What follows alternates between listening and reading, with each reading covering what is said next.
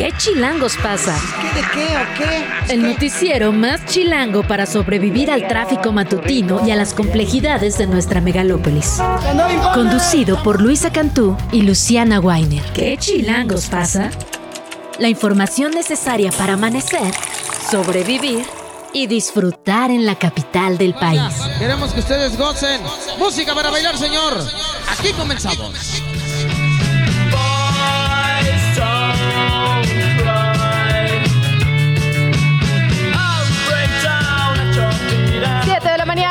Minuto, empezamos, empezamos en este lunes de puente, lunes de chaborruquear en el Corona Capital. Con esta canción cerró ayer de Cure, ¿eh?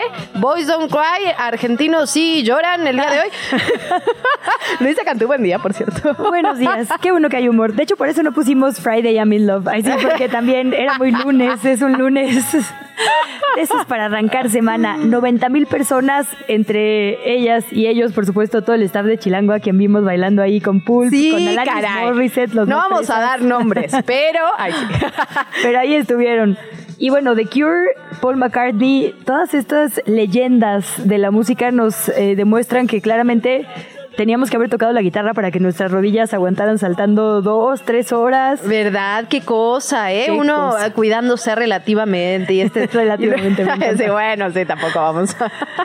pues aquí estuvimos felices, como bien decías, en la capital del país, un festival sumamente chilango, no lo mismo en tu otra patria. No, bueno, por un lado festival y alegría, por otro lado, desolación, no, bueno, pues yo qué sé, sorpresa, sorpresa en este balotage. Yo la verdad ya necesitaba que terminar este periodo electoral porque em, hemos tenido ya es la tercera vez que argentinos y argentinas acuden a las urnas. Ganó Javier Milei eh, con un margen bastante amplio, por cierto, más de 11 puntos porcentuales de diferencia entre este candidato y Sergio Tomás Massa, el candidato del oficialismo. La verdad es que sorpresa, angustia, preocupación, alegría también. Ayer me impresionaba tanto, vi unas imágenes desde Mendoza, Luisa, donde la gente salía a festejar como con fotocopias de dólares y decían, ahora sí van a llegar los ah, dólares. Por el tema de dolarización de la economía.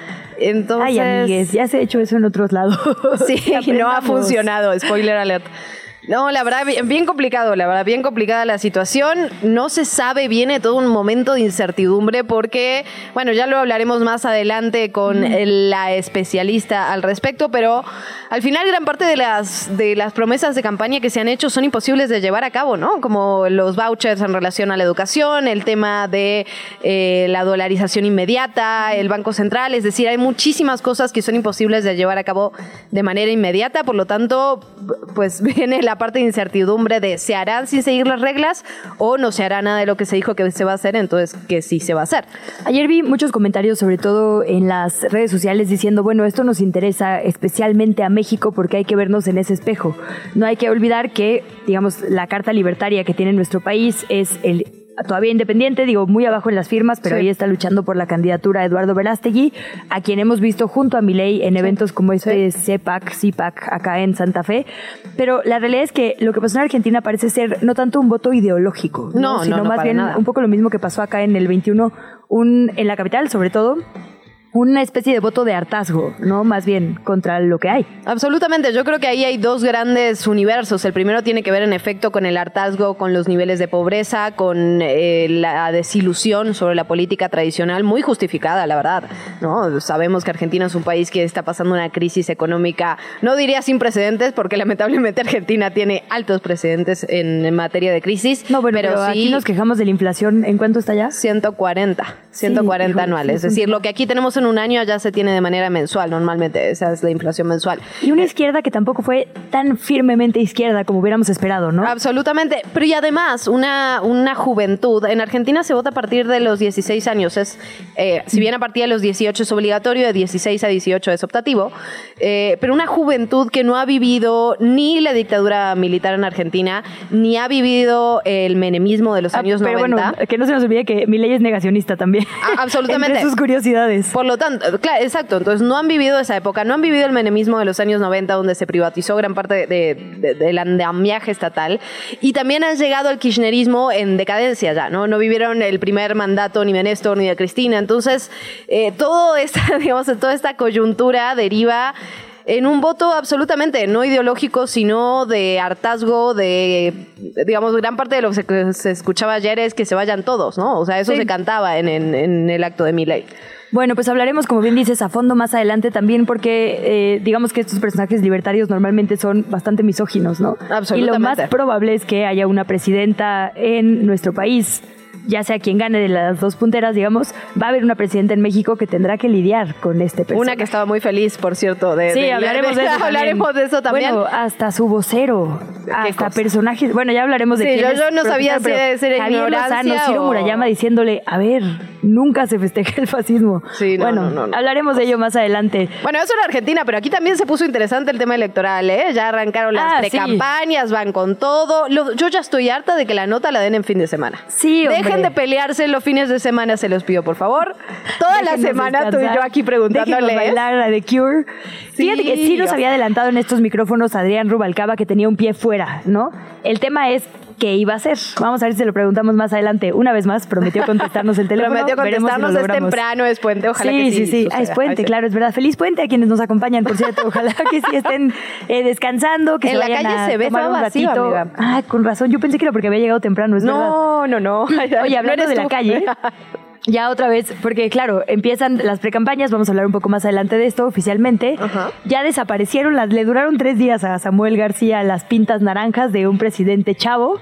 Ya empezó a aparecer obviamente pautado en el Instagram, que en el Facebook, ya le está la campaña de Mariana. Pero ahora empiezan a aparecer estos personajes que están buscando las alcaldías. Hoy particularmente me llamó la atención, ahora que venía por periférico, el huequito donde antes estaba el letrero grafiteado muy cool y chavo de Samuel García de Vota por un presidente joven, ahora está uno de José Manuel Delgadillo. José Manuel Delgadillo era uno de los pocos diputados locales que era del bando de Federico Doring, digamos como el viejo PAN aquí en la capital. Obviamente, a mitad de una legislatura, de hecho de la última de la Asamblea Legislativa, se pasó al bando de los Romeros, en este mismo grupo de Cristian von Rorich, Santiago Tabuada, esta, toda esta generación, voy a decirle, de muchachos. La nueva generación. Y hoy veo que su, su hashtag es anticorrupción. Es el equipo de la anticorrupción ciudadana. Y dije, híjole, siento que ese eslogan va a jugar un poco en tu contra en este momento. También hablaremos de ello más adelante. Sin lugar a dudas. ¿Te parece si arrancamos de una vez? Venga. Venga. Bueno, pues precisamente este lunes 20 de noviembre arrancan formalmente las precampañas rumbo a las elecciones del próximo 2 de junio, el de 2024. Oficialmente las y el aspirante pueden ya recorrer el país, ahora sí. Así lo harán Claudia Sheinbaum de la coalición Morena, el PT y el Verde va a iniciar en Veracruz. Obviamente digo, sí es un bastión de Morena, una de las primeras entidades que ganaron, pero también una joya en términos de votos, ¿no? Después de la zona metropolitana, la capital y el Estado de México, Veracruz, además de, digamos, su estratégica posición geográfica, aporta muchísimos votos. Ella va a estar por allá. Xochil Gálvez, que ya está subiendo desde muy tempranito videos y va a contender por el PRI, el PAN y el PRD. Hará lo propio en Chihuahua. Chihuahua es un estado panista, gobernado por una mujer, digamos que también significa símbolos para el Frente Amplio. Y Samuel García, de Movimiento Ciudadano, que es quien menos va a innovar. dijo yo aquí, adivine qué. En la ah, Plaza de los Museos de Monterrey, en Nuevo León, yo, donde esté seguro. Eh, él asegura que, así como creció en sus campañas anteriores, lo hará por la República. Y la verdad es que la verdadera nota de Samuel la dio Mariana Rodríguez Cantú, como siempre el fin de semana. ¿No viste este video ya de ella arreglándose como todos los días en blanco y negro y de repente se pone los tenis naranjas? Ah, sí. Bueno, qué hermoso. Ya sabemos por dónde va a estar también la campaña de Samuel García. Que por cierto trae ahí broncas con Indira Kempis, que ya dijo que le negaron el preregistro porque estuvo criticando al partido en voz alta, lo cual... Es que qué cosa, ¿eh? La verdad, digamos, los tres, en las tres coaliciones hubo cosas de este tipo. Ningún proceso se llevó a cabo, digamos, con transparencia respecto a todos los participantes digamos, Movimiento Ciudadano impugnó el tema de paridad, no, porque no la dejan participar, es que no tiene ningún sentido, la bueno, sí, ya hablaremos de lo que pasó aquí en lo local, porque igual, mientras todo esto sucede precisamente, el PRD publicó un comunicado ayer errático, como siempre es el PRD, ¿no? Que sale en conferencia unido, luego quiebra en la tarde, al rato habla con Alito y con Marco y que siempre sí. Bueno, en fin, en un comunicado dijeron, sí vamos con Xochitl, pero solo con ella, así. Al parecer eh, no están tan contentos justo con estas reparticiones y entonces, aunque sí van a apoyar apoyar en lo nacional a Xochitl Gálvez, dicen que podrían contender en lo individual para otros procesos, para senadurías, para diputaciones y bueno, ahora sabemos que incluso quizá alcaldías o municipios, ¿no? Bueno, y como ya lo, como ya lo adelantábamos, hoy exportado en prácticamente todos los medios mexicanos. El autodenominado anarcocapitalista, libertario, ultraderechista Javier Milei ganó las elecciones en Argentina. Va a ser el próximo presidente, va a asumir el cargo el 10 de diciembre. Y varios personajes de la política mexicana se pronunciaron al respecto. La verdad que llamó mucho la atención este tuit que puso la aspirante por el Frente Amplio de México, Xochil Gálvez, digamos, festejando de alguna manera. Mira, aquí eh, lo tengo abierto. ¿Quieres que lo lea? Por favor te lo A ver, puso ayer. En Latinoamérica soplan vientos para mejorar nuestros países. El pueblo argentino le puso un alto, dice Xochil Gálvez, al mal gobierno y los malos resultados. Mi reconocimiento por esta histórica jornada electoral. Felicitaciones al presidente electo Javier Milei. Bueno, le contestaron híjole, no sé cuántas personas que dices tú, bueno, los yo no, Morena, yo, me, yo me até las manos. Sí, Hasta sí. Ciro Murayama le contestó. Es que de verdad Le puso es- ayer, qué preocupante que Xochitl Galvez se llegue a identificar con Milei. Él es un tipo de extrema derecha que ni siquiera condena los horrores de la dictadura argentina, lo que decíamos, ¿no? Es que Pero aparte de un profundo populismo, es decir, eh, digamos, llama mucho la atención, habla de una profunda ignorancia o sí, la de, digamos, unas inclinaciones bastante preocupantes, ¿no? Porque al final la gente que estaba festejando el hecho de eh, terminar con el populismo peronista, eh, no lo han escuchado a mi ley, es decir, digamos, parece, llama mucho, pero mucho la atención. Bueno, uno de sus voceros, Javier Lozano, contestó, neta, un ultraderechista es la solución, no han entendido nada, lo cual es como... Sí, sí. no éramos del mismo bando. Pero sí, lo que bien dices, un populista, porque justo no está proponiendo un esquema, digamos, que sea contrario ideológico, pero que tenga sentido. No, absolutamente. No, no hay una, no hay propuestas reales, no hay, digamos, se ha basado en el populismo, justamente. O sea, Y bueno, raro, gente festejando con fotocopias de dólares, o sea. Y Xochitl Galvez justo había dicho que iba a mantener una gran parte de las políticas públicas actuales que tienen que ver con transferencias directas, es decir, becas, apoyos eh, y demás, que justo habla de que el Estado asuma su papel en la garantía de los derechos, ¿no? Un Estado fuerte, robusto, que pues un poco eh, igual en las condiciones de las personas, lo cual es justo lo contrario a lo que piensa mi ley, que es que se acabe el Estado, libre mercado salvaje, sobreviva quien pueda. Bueno, ¿no? un presidente electo que no ha podido responder a la pregunta si cree en la democracia. Cada vez que se lo preguntan, responde con alguna otra pregunta. Jamás ha respondido a esa pregunta Fíjate, los medios bastante hueco ahí su, su discurso. Ayer después de que sale Sergio Massa a reconocer que no le favorecían los resultados electorales, pasaron como dos horas, yo creo, más Sí, o menos, hasta sí, que salió sí. mi ley, lo cual es un poco atípico. Normalmente Estaba esperando, estaba esperando que llegue justamente el expresidente Mauricio Macri del PRO y la ex aspirante Patricia Bullrich a la sede donde estaba la libertad de avance. Y eso es bien interesante porque finalmente este apoyo que le da el expresidente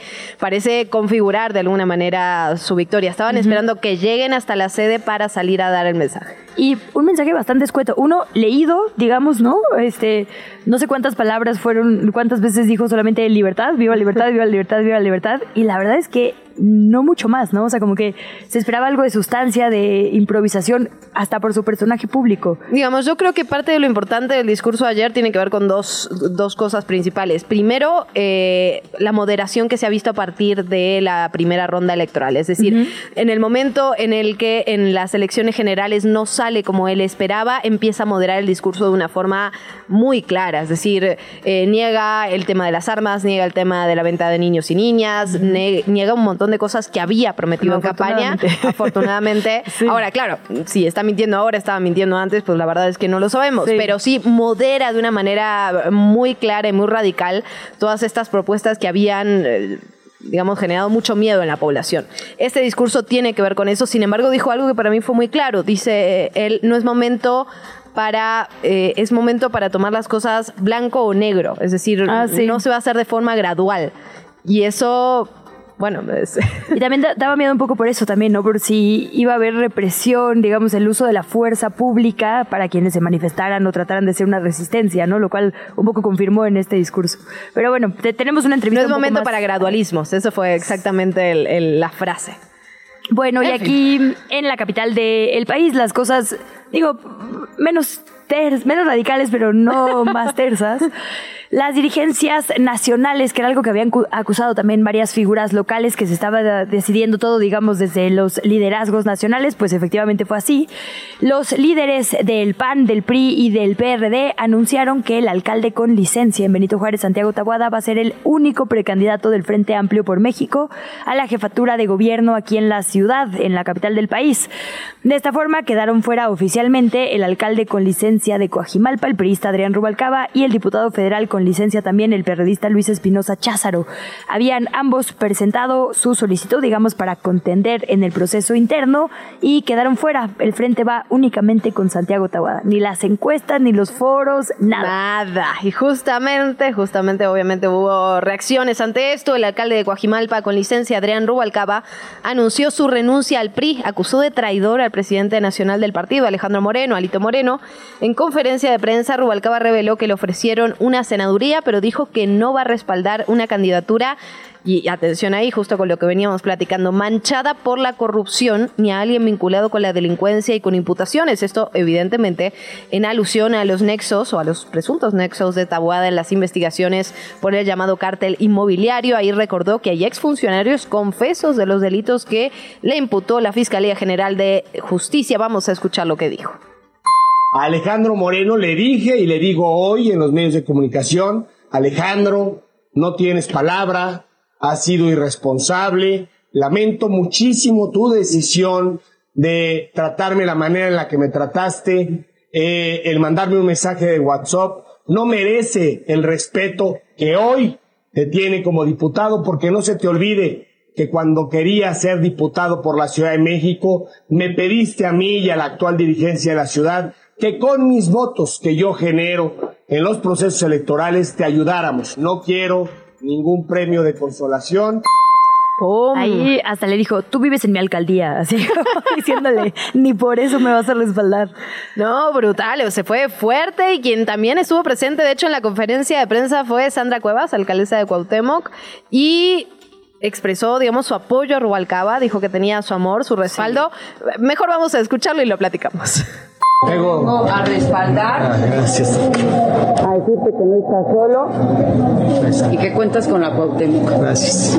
El apoyo se hace de frente. Siempre he sido frontal y hoy vengo a decir abiertamente que tienes mi apoyo y que tienes mi amor y que tienes la Cuauhtémoc para que demos la lucha a donde la tengamos que dar. Bueno, ahí lo tenía usted, tal bueno, cual. Su apoyo y su amor se vale, pero la Cuauhtémoc, como por qué, ¿no? o sea, ahí sí es de que. Y, raro, un momento raro, ¿no? O sea, como que de verlos justo con muy poca distancia física, o sea, abrazándose, ¿no? Como. La verdad es que en este momento hasta se vio distancia. Ya le preguntamos aquí en este espacio a Rubalcaba qué, qué, era lo que, que, si era una relación personal, si era amor, si era cariño, si era una alianza política y nos dijo que le preguntemos a Sandra Cuevas. Sandra Cuevas no nos ha respondido hasta el momento. Bueno, pero ya le ofreció la alcaldía. A mí eso me suena a compromiso. compromiso. De algún, de algún lado compromiso es, eso seguro. Por otro lado, bueno, hablamos ya de Rubalcaba, hablábamos de Sandra Cuevas y el ex aspirante a la precandidatura del PRD también, Luis Espinosa Cházaro también en este, digamos, intermedio, ¿no? Que le caracteriza al PRD. Dijo que no anticipa una ruptura con la alianza, pero sí criticó la imposición del candidato de Santiago Tabuada. Veremos qué pasa en ese sentido. En otra nota, los presidentes de México y de Estados Unidos, el presidente López Obrador y Joe Biden, abordaron en su reunión bilateral en San Francisco algunos temas como la preparación de una agenda conjunta para América del Norte, esto rumbo a la cumbre mundial del cambio climático. Hablaron de la situación obviamente migratoria, de lo que pasa en Guatemala, en Venezuela, en Cuba todo esto según informaron altos funcionarios del gobierno estadounidense. Durante la reunión, los dos países ratificaron el compromiso de diseñar una estrategia binacional en torno a los mayores desafíos que tenemos como bloque, que son el narcotráfico y los flujos de movilidad. Pero, pues no faltaron las flores, ¿no? Hoy lo retoma en su columna Jorge Cepeda eh, Patterson, Fuiste tan cautivador en la cena de anoche con mi esposa que me preocupa que ahora le gustas más que yo. Le hizo viral ese momento. a López Obrador. O sea, Digo, si sabe sus anécdotas de historia, sí puede hablar ahí que de las diferentes regiones de nuestro país, pero la verdad es que para nada se ve esta rispidez que muchas veces no se pronostica en la prensa. Al contrario, cada vez que se han visto las caras, a pesar de los temas en los que podemos chocar como justo la migración o el narcotráfico, ha habido puras flores, puros elogios. Sí, al final en estas reuniones públicas sí hay que ver que se negocia a, a donde no accedemos, ¿no? Porque después terminamos convirtiéndonos en el muro antes de Estados Unidos. Nos vamos con otras cosas. En la conmemoración de los 104 años de la Policía de Investigación, la fiscal local Ernestina Godoy dijo que la corrupción es un delito que se debe castigar a quien lo cometa sin importar que el trabajo resulte incómodo para políticos que desean el privilegio de la impunidad.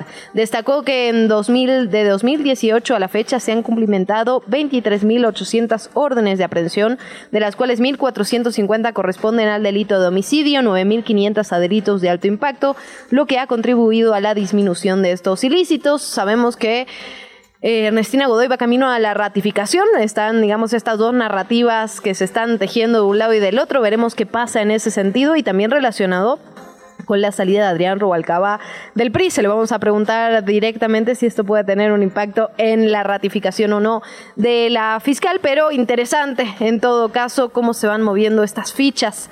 Veremos qué pasa. Pero como bien dices, en realidad esto es un mensaje entre líneas, ¿no? Cada aparición pública de la fiscal ha posicionado un mensaje y en este caso le está contestando precisamente a Santiago Tabuada, Tabuada, ¿no? Tabuada decía, eh, acusa a Ernestina Godoy de estar usando, digamos, el aparato del Estado para perseguirlo por la presunta corrupción inmobiliaria, para bajarlo de la contienda. Ella le dice, no, tú no me quieres en la fiscalía, para seguir con tu impunidad. Entonces es como esta guerra, digamos, entre líneas justo de declaraciones. Lo cierto es que es verdad que el ex titular de obras, Nicias N., pues está un poco confeso. Sí, o sea, en realidad hasta negoció, digamos, un criterio de oportunidad. Entonces eso no pinta nada bien para este grupo panista. Bueno, otro de ellos, Christian von Rorich, trató de pasar a la frontera estadounidense para huir de la justicia. Absolutamente. La verdad es que las cartas sí, por lo menos tienen más sustento de un lado. En fin, en otra nota, el padre del magistrado Ociel Baena, Juan Baena, confirmó que su hija había recibido amenazas pues muy similares a la forma en la que murió, es decir, amenazas como muy explícitas, muy descriptivas. Estas amenazas, según informó, fueron emitidas solo unos días antes del hallazgo de su cuerpo y el de su pareja. El señor Baena rechazó categóricamente las narrativas oficiales y le pidió a los medios de comunicación y al público que no acepten sin cuestionar estas conclusiones y esta narrativa que intenta fijar la autoridad. Escuchamos a Juan Baena. No había una tercera persona en el interior del domicilio. También es una duda muy fuerte que tenemos. ¿Por qué? Porque pues nosotros no lo descartamos. El fiscal dice, vimos un video, corrimos una cinta y podemos decir que no había nadie. Y nosotros nos queda una duda.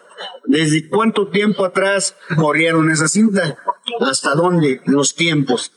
¿Por qué? Porque era muy probable o es muy factible que una persona pudo haber estado en el interior del domicilio que estuvo vacío durante dos días y medio. Por cierto, el Tribunal Electoral del Estado de Aguascalientes se nombró a una persona sustituta, al magistrado Jesús Ociel Baena. Ahora el lugar va a estar ocupado por Néstor Enrique Rivera, quien se desempeñaba como secretario jurídico desde abril del 2018.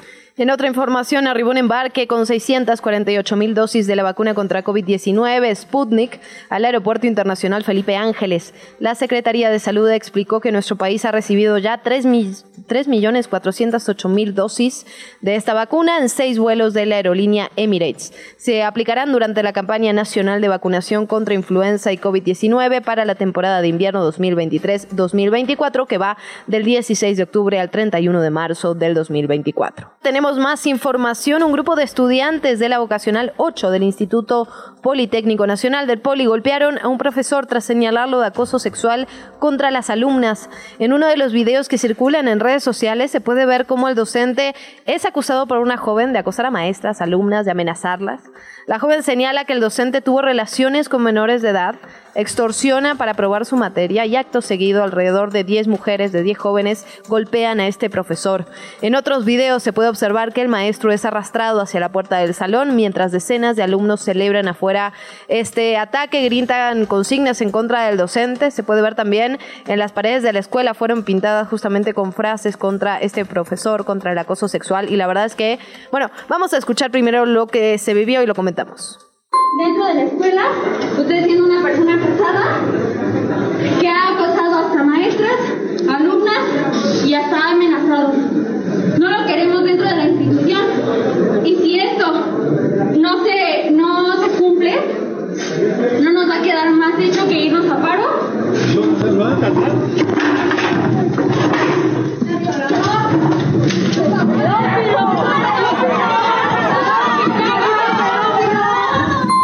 Las imágenes son realmente impresionantes y parte de lo que llama la atención es que a partir de este video empezaron a salir varios testimonios en redes sociales de chavas, de jovencitas que fueron acosadas por esta misma persona y que se fueron ellas del colegio, que abandonaron sus estudios por otro caso de acoso, de abuso sexual que queda en la impunidad. Son, son imágenes fuertes, ¿eh? la verdad. Y por eso tan complejo cuando hablamos, porque decían, nos vamos a ir a paro. ¿Cuántas veces no hemos cubierto paros justo de eh, las diferentes, los diferentes planteles del IPN o de la UNAM? Y el tema es este mismo, ¿no? Que las consecuencias siempre son para ellas. Por eso tan complicado decir, a encapuchados tomaron, muchas veces son ellas mismas que efectivamente se cubren la cara para no sufrir las consecuencias de esta denuncia. Porque Absolutamente. lo que tendría que pasar por protocolo es cuando se señala a un profesor, lo primero que hay que hacer es quitarlo del lugar donde puede lastimar. Ya después averiguas si efectivamente era una denuncia infundada, digamos, podrá regresar a su cargo, si no, tendrá que afrontar las consecuencias legales y protocolarias del plantel educativo. Pero lo que pasa es que los dejan ahí, entre que sí y que no. Y obviamente esto despierta una muy fundada furia de las estudiantes. No, y cuando hacen algo, porque en muchos de los casos ni siquiera hay investigaciones, ni siquiera les toman las denuncias, ni siquiera las escuchan. ¿eh? El IPN, por su parte, dice que está investigando los hechos ocurridos en el plantel y que a través de un comunicado reiteró la política de cero tolerancia en actos de acoso y violencia de género en la institución. Recalcó también que cualquier agresión o delito debe denunciarse conforme al protocolo para la prevención, detección, atención y sanción de la violencia de género. Puntualizó también que es necesario formalizar las denuncias para que las autoridades actúen en consecuencia. Bueno, ya lo comentábamos, ojalá, ojalá así sea. El titular de la Coordinación General Estratégica de Seguridad del Gobierno de Jalisco, Ricardo Berúben, informó que civiles armados atacaron elementos del Ejército Nacional. Lo hizo a través de la red social X. Ahí el funcionario detalló que estos hechos sucedieron en el municipio de Teucaltiche. Escribió textualmente distintas corporaciones de los tres niveles de gobierno acudieron al sitio a prestar el apoyo. La situación finalmente se controló, o así lo informaron. Por otra parte, de los 16 militares detenidos en junio de este año por su presunta participación en la ejecución extrajudicial de cinco hombres en Nuevo Laredo, Tamaulipas, recordemos este caso que se hizo conocido a través de medios de comunicación, el país sacó esta investigación y estos videos brutales. Ahora bien, de esos 16 militares, 10 salieron en libertad de la prisión del campo militar 1A debido a que no se configuró el delito de desobediencia del que se les acusó en el foro militar porque repelieron una agresión en sentencia dictada hace unos días, el juez primero de control de esta primera región militar, con sede aquí en la capital, revocó la vinculación a proceso contra este grupo de elementos de tropa, ya que el comandante del batallón de infantería que participó en los hechos no se presentó a testificar para aclarar sobre la orden de no perseguir y enfrentar a los sujetos armados. Y esto es parte de lo que se habla siempre que hablamos de investigaciones contra elementos militares. Cuando se realiza en, el ámbito militar, digamos, hay un alto grado, un alto grado de impunidad y pocas veces se puede llevar ante la justicia civil. Bueno, pues en otra información, la Coordinación Nacional de Protección Civil informó que las cifras tras el paso del huracán Otis por Guerrero ya se actualizaron, subió a 49 el número de personas fallecidas y hay todavía 26 que se ubican en el rango de desaparecidas. Hay pues más de tres semanas de actividades allá tras este devastador paso del huracán categoría 5. Se mantiene la limpieza de las calles, de avenidas y el comienzo de la reconstrucción de todo el sitio. Vamos a hablar, eh, Luciana, un poco más adelante de las afectaciones medioambientales, porque hemos sido muy enfáticas en este espacio. Hay que reconstruir mejor. No solo es dejar todo como estaba, es reconstruir de manera que no le vuelva a pasar esto a la población. Y tener un, un censo puntual de qué cosas, qué ambientes, qué tipo de fauna, de flora se ha afectado hasta este momento. Nos vamos con otros temas. Escuche esto antes, vea.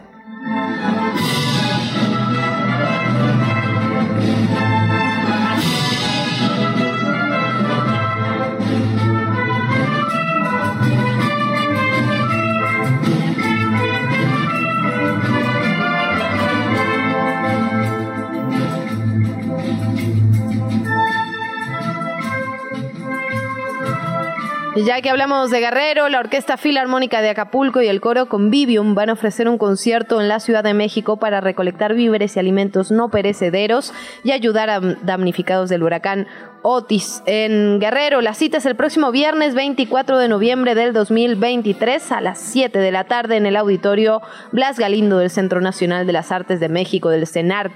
El concierto con causa Música por Guerrero, dirigido por el director Enrique Diemek, será de acceso libre, llevando alimentos no perecederos, agua embotellada, medicamentos para las personas afectadas y todas las cosas que ya sabemos que con eso podemos ayudar a Guerrero, con eso podemos ayudar a Acapulco. La entrevista. ¿Ya estás grabando?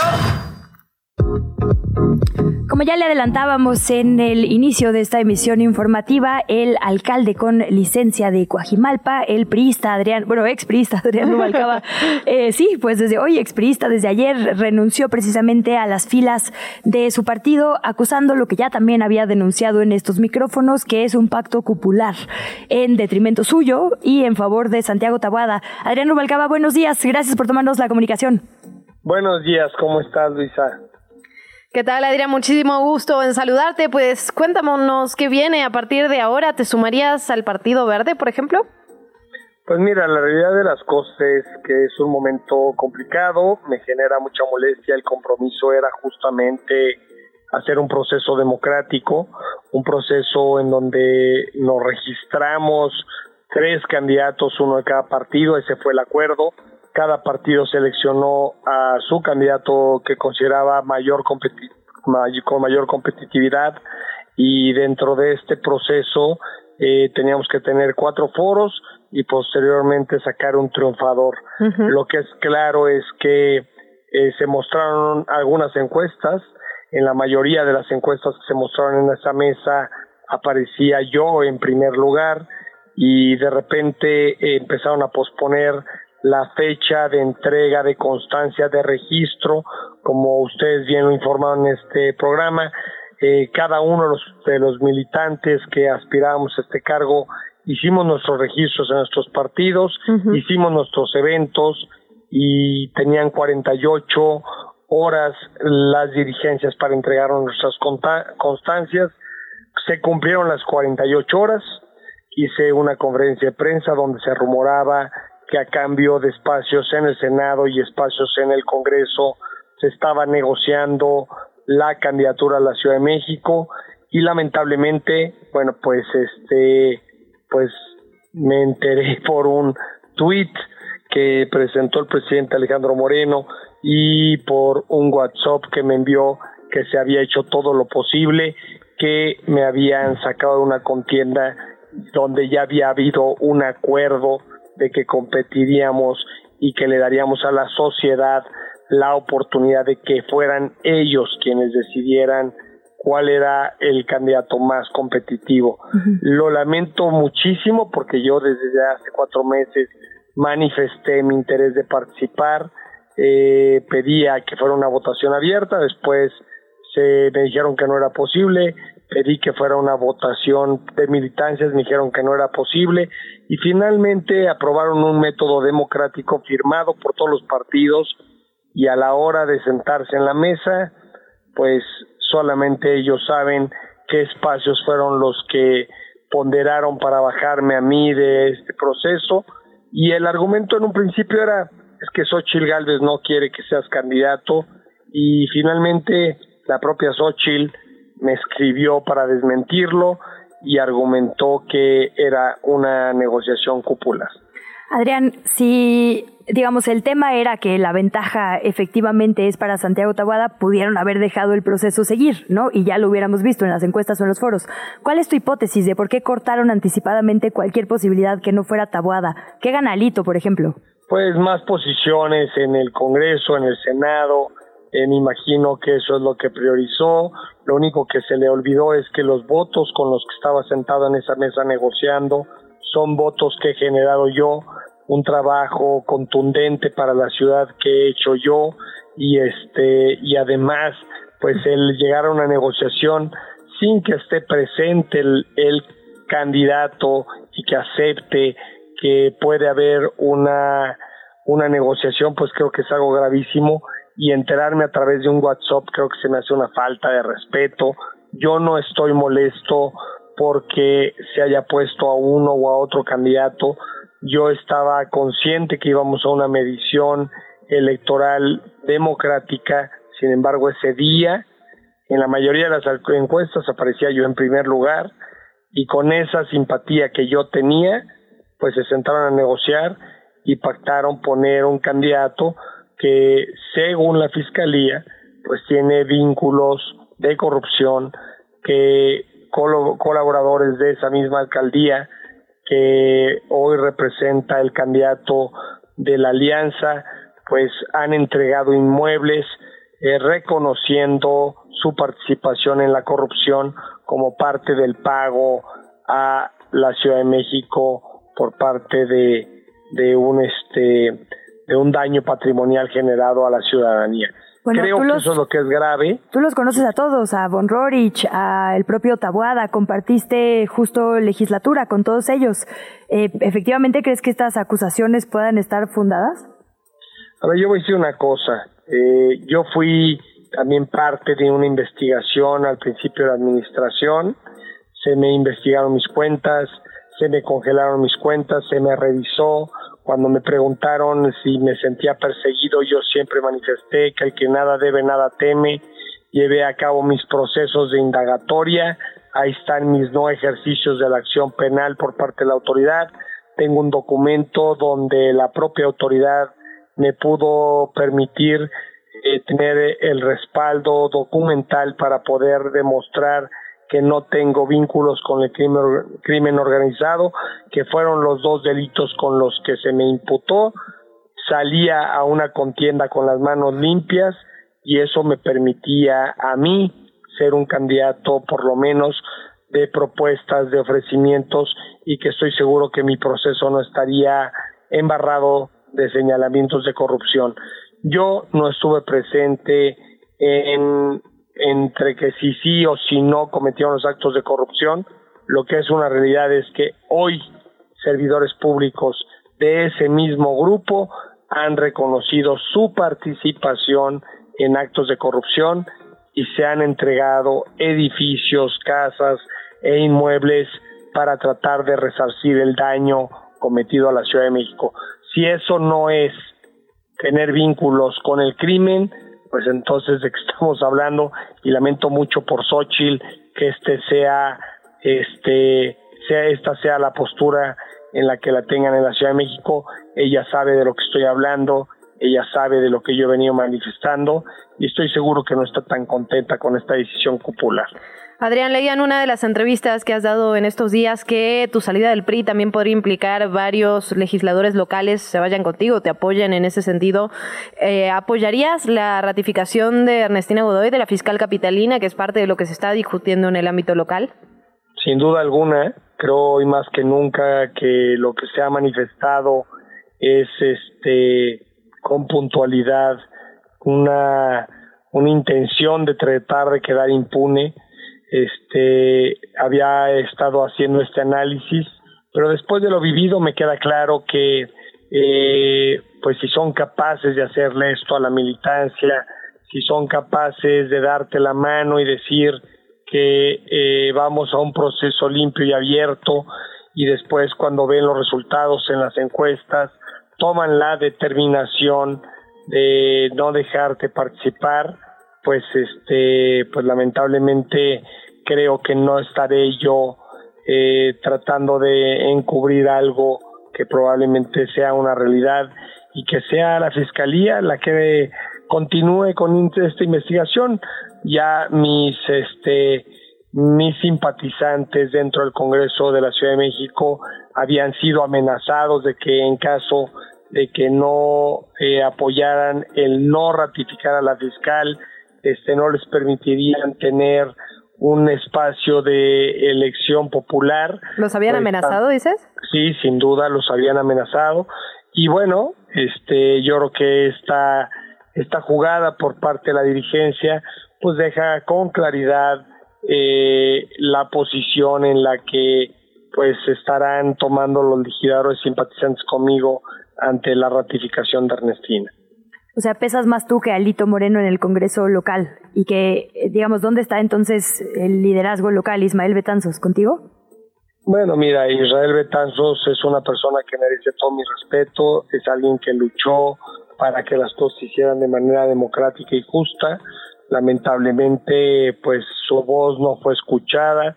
Y bueno, pues él tendrá el control o, o la determinación en algunos de los participantes o e inclusive Alejandro Moreno tendrá el control en el de algunos eh, actores del Congreso de la ciudad, pero los diputados que fueron electos y votados en el territorio de Coajimalpa con mi simpatía, pues sin duda me han manifestado su interés de respaldarme e inclusive el salir a la luz a manifestar que habían sido amedrentados y que se les había dicho que no podrían votar por Ernestina Godoy si quisieran en un futuro tener un espacio electoral en el partido.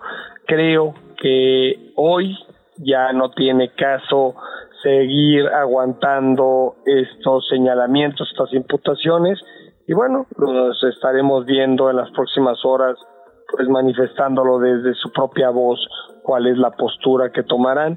Yo celebro que que este que estos diputados eh, lo hagan así y tengo entendido que también habrá alcaldes que manifiesten su salida del Frente Amplio justamente por otras otros motivos, pero por parte por esta decisión de no permitir eh, hacer un proceso democrático. ¿Hablas de Sandra Cuevas? Sandra Cuevas eh, tendrá que tomar su determinación. Yo no podría podría decir que si es ella o no pero bueno, tengo entendido que ya tiene anunciado un mensaje contundente este en donde pues el día de mañana estará manifestando lo que ella considere, pero bueno, pues creo que se va desmoronando por estas decisiones populares y la falta de democracia el frente en la ciudad. No voy a permitir que sin que haya habido un proceso democrático el frente engaña a la ciudadanía y seré el portavoz desde la trinchera en la que yo decida estar de cómo en repetidas ocasiones las propuestas del frente le han mentido a la ciudadanía y creo que es momento de poder alzar la voz y manifestarlo. Adrián, ¿sigues apoyando a Xochil Gálvez como candidata para el 2024? Mira, sin duda alguna es algo que habrá que meditar. No sé qué es lo que, cuál es la decisión final que voy a tomar no he podido eh, tener este momento de reflexión, ha sido momentos de mucho enojo, de mucha decepción, de muchos años de militancia en donde yo defendía una, una institución en la cual creí, una institución en la cual entregué muchos años de mi vida, otorgándole cinco triunfos electorales en la alcaldía de Coajimalpa y doce diputaciones durante estos años. Todavía no estoy muy cierto de cómo emanó esta decisión por parte de las cúpulas para sacarme la contienda. En su momento el presidente Alejandro Moreno me dijo que era Xochitl Galvez la que no quería que participara en el proceso y Xochitl Galvez ha tenido la atención de manifestarme a través de un mensaje que no fue ella. Pues estaré meditándolo en las próximas horas cuál será la ruta y yo estaré en un proyecto en el que se busque que tengamos un, un mejor país, una mejor ciudad, pero sobre todo sin mentiras, sin defraudarle a la, sin defraudar a la gente, sin defraudar a la militancia. Y mi mensaje a los militantes del PRI es no le crean a la dirigencia. La dirigencia miente y busca solamente su propio beneficio. Adrián, pues para cerrar, solo preguntarte, ¿esta consideración que estás haciendo sobre el futuro es colectiva también? Es decir, estos alcaldes o alcaldesas que mencionas también estarían, digamos, pensando en bloque, podría ser quizás siempre sí, unirse a Morena eh, o a algún otro partido, digamos, ¿va a ser una decisión conjunta que signifique, digamos, una fuerza que pueda pesar electoralmente? Mira, yo creo que lo primero que tuviéramos que pensar es que estos alcaldes y alcaldesas puedan este eh, convencerse de esta determinación. Entiendo que ellos, eh, algunos de ellos inclusive ya están en pláticas con las dirigencias de sus partidos a los que ellos pertenecen en este momento, están meditando cuál es la mejor ruta.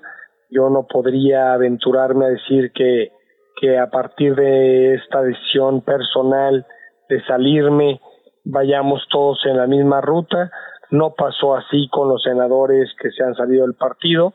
Algunos caminaron hacia un lado, otros para el otro, pero creo que lo que sí eh, es de meditarse es el margen con el que ganamos muchas alcaldías de la Ciudad de México en el proceso electoral es tan pequeñito que después de esta ruptura, este maltrato, eh, si continúan eh, algunos actores políticos de la ciudad saliéndose, pues se va a disminuir y probablemente no nos alcance ni para ganar lo que ya habíamos ganado en el 21. Pues Adrián, agradecerte muchísimo estos minutos. Adrián Rubalcaba, alcalde de Coajimalpa con licencia. Gracias. Gracias, buen día, hasta luego. Muy buen, día. ¿Qué chilangos pasa? En los medios y en las redes sociales. Pues varia nota ¿eh? que nos dejó por acá el alcalde. Que se van a sumar otros alcaldes o alcaldesas, que sí va a votar por la... Bueno, él no, pues, pero que seguramente su fuerza política, su fuerza política va a apoyar la ratificación de Ernestina Godoy y muy duro contra Santiago Tabuada y esta, este, bueno, esta posible vinculación con el llamado cártel inmobiliario. Interesante. Y terrible dónde coloca a Xochitl, ¿no? Porque al final una vez más salen estos tres hombres líderes, Alito, Marco y Jesús Zambrano, Marco Cortés, Alito Moreno y, eh, y, Jesús Zambrano a decir, no, sí, es Ochi la que lleva el proceso, la coordinadora de la alianza, y la verdad es que al parecer no está tomando las decisiones. Bueno, dice Rubalcaba que hasta le escribió la misma Xochitl para decir que eso no era cierto. A ver cómo se desarrolla esta situación. Nos vamos mientras tanto con otros temas, lo que ocurre en medios y redes sociales. Y el día de hoy una recomendación que me voló la cabeza el fin de semana. Oye, el podcast Te Busco de Las Raras.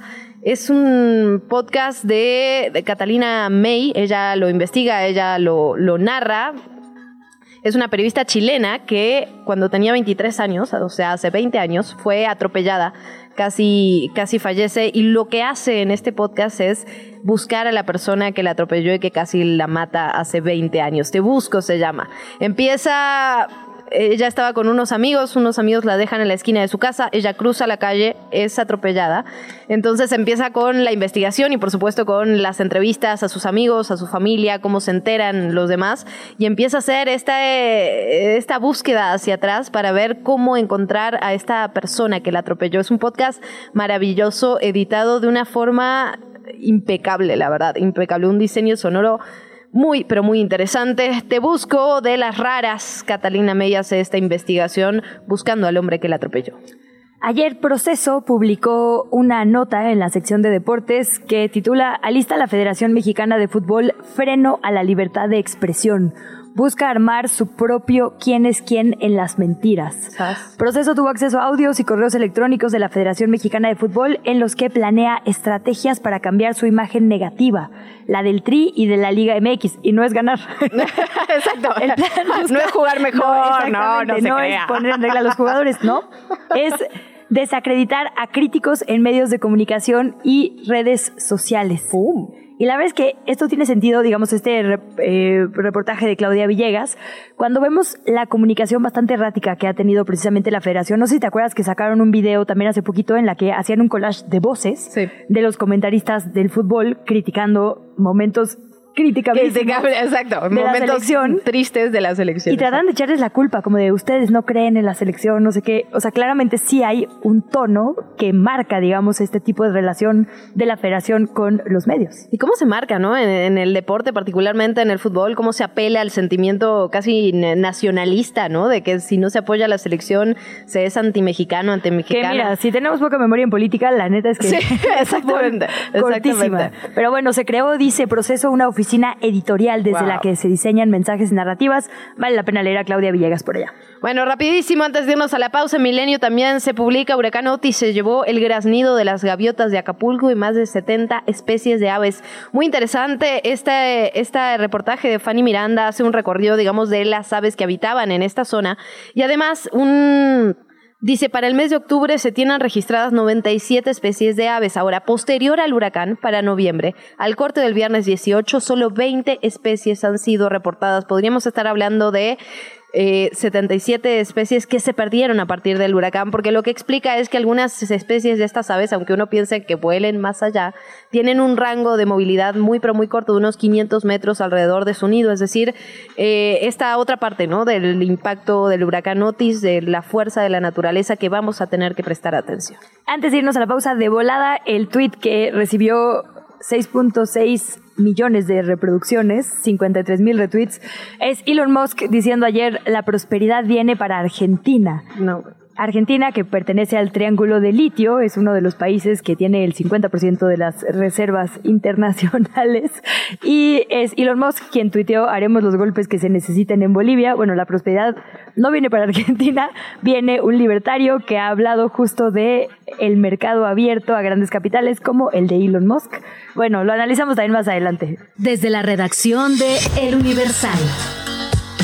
7 de la mañana, 58 minutos. Estamos de regreso en Que Chilangos Pase y tenemos el gusto y el placer de recibir a Kevin Ruiz, reportero del Universal, que nos trae un temazo. Kevin, ¿qué ha pasado con las carpetas de investigación sobre violaciones aquí en la capital? Delitos cometidos contra las mujeres. Bienvenido, ¿cómo estás?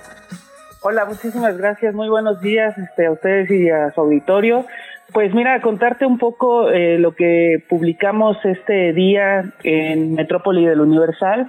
Pues mira, hallamos que eh, va en aumento el número de carpetas de investigación por el delito de violación. Esto, eh, ¿qué nos dice? Que pues todos los días se abren 7.6 carpetas por este delito. Es una cifra altísima. Este, datos del secretariado eh, nos revelan pues este número tan alto, ¿no? Sin embargo, pues eh, de acuerdo con estas cifras, pues no se precisa eh, cuántos son mujeres, cuántos son hombres y, e incluso lo más doloroso es niñas y niños, ¿no? Este, en este trabajo nos dimos a la tarea de revisar informes de la misma fiscalía capitalina, en donde pues eh, viene una breve descripción de los hechos delictivos y pues bueno, a raíz de esto buscamos a una asociación que se llama Adivac. Adivac nos hace todo un panorama sobre este delito que se comete eh, pues no solo en la, en la Ciudad de México sino en el resto del país y nos dejan ver que las víctimas principales son mujeres. Eh, es lamentable saber este tipo de eh, eh, de cosas que, siguen sucediendo en la capital del país y las historias eh, son sumamente fuertes. la principal, el principal lugar en donde se sigue cometiendo este delito es en lugares cerrados, es decir, casas, eh, domicilios. Los principales agresores continúan siendo pues personas cercanas a las víctimas, un familiar, un tío, y pues esto también impide que las mismas víctimas acudan ante las autoridades capitalinas para denunciar en el momento los, los hechos constitutivos de delito. Hay denuncias que arriban a la Fiscalía Capitalina en donde los hechos ocurrieron años atrás. Es decir, todavía está está impregnado en las víctimas no, no acercarse a denunciar por miedo, por qué les van a decir en sus propias eh, familias, eh, acusando a alguno de sus familiares, a algún padre, pero eh, lo, lo que es real es que este delito va en aumento. La Fiscalía Capitalina ha, ha este, confirmado esto, ¿no? Que es un delito que desde la pandemia se ha ido al alza, pero eh, aún vemos que los protocolos dentro de la misma institución no son los adecuados, ¿no? Y la impunidad, Kevin, la impunidad, porque finalmente aumenta las carpetas de investigación, pero no así las ni las, detenciones, ni las sanciones, ni ningún tipo de, de consecuencia. Claro, no, no, no. De hecho, este, incluso Laura Martínez, que es la directora de Adivac, pues nos decía que ellos, la, el seguimiento que hacen a los casos, pues pueden decir que uno llega a un proceso, no a una sentencia. Es decir, es demasiado eh, lamentable también que eh, se siga contando como un triunfo, una vinculación a proceso a un agresor sexual y no una sentencia definitiva, ¿no?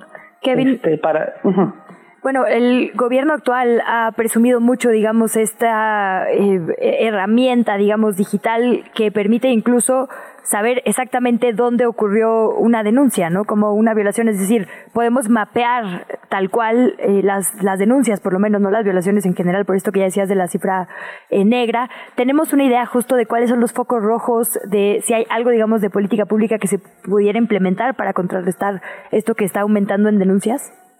Por ahora no. Eh, lo que había dicho la, fiscales que estaban eh, tratando de concretar un grupo multidisciplinario para atender exclusivamente este delito. Este, aún no hay eh, mayores avances que nos haya dado eh, a conocer la Fiscalía Capitalina. En cuanto al, a la georreferencia de dónde ocurren estos, la Fiscalía donde tiene un mayor avance es en cuestión de feminicidios. Entonces ahí sí podemos ver el mapa de donde ocurren estos casos atroces, no así en, en el delito de violación. Interesante en ese sentido. Kevin Ruiz, muchísimas gracias por estos minutos. Te leemos, por supuesto, en el Universal. ¿Dónde te seguimos? Pues mira, eh, las redes sociales que utilizo pues para, para compartir eh, los trabajos es mi cuenta de X, es arroba kevin-ruc. Este, pues ahí trato de compartir lo más que se pueda toda la información que vamos generando en la sección. Buenísimo, Kevin. Pues te seguimos escuchando entonces semana con semana. Un abrazo. Muchísimas gracias a ustedes. Y ahí sí muy importante decir, porque lo hablamos con Eduardo Clark, lo hemos hablado muchas veces, digamos, con funcionarios locales, esto de la geolocalización es importantísimo. Digo, por supuesto, su apertura al público para que nosotras y nosotros tengamos más información. Pero, por ejemplo, si uno busca mapeados los asaltos, es clarísimas las cuadras de la México-Tacuba, que son donde la gente se forma para el transporte público, donde hay un foco rojo, ¿no? Absolutamente. Por eso es tan importante, porque cuando, si tienes esta información, puedes, pues, contrarrestar, puedes aplicar. Pero si no, pues ya nos decía Kevin, ¿no?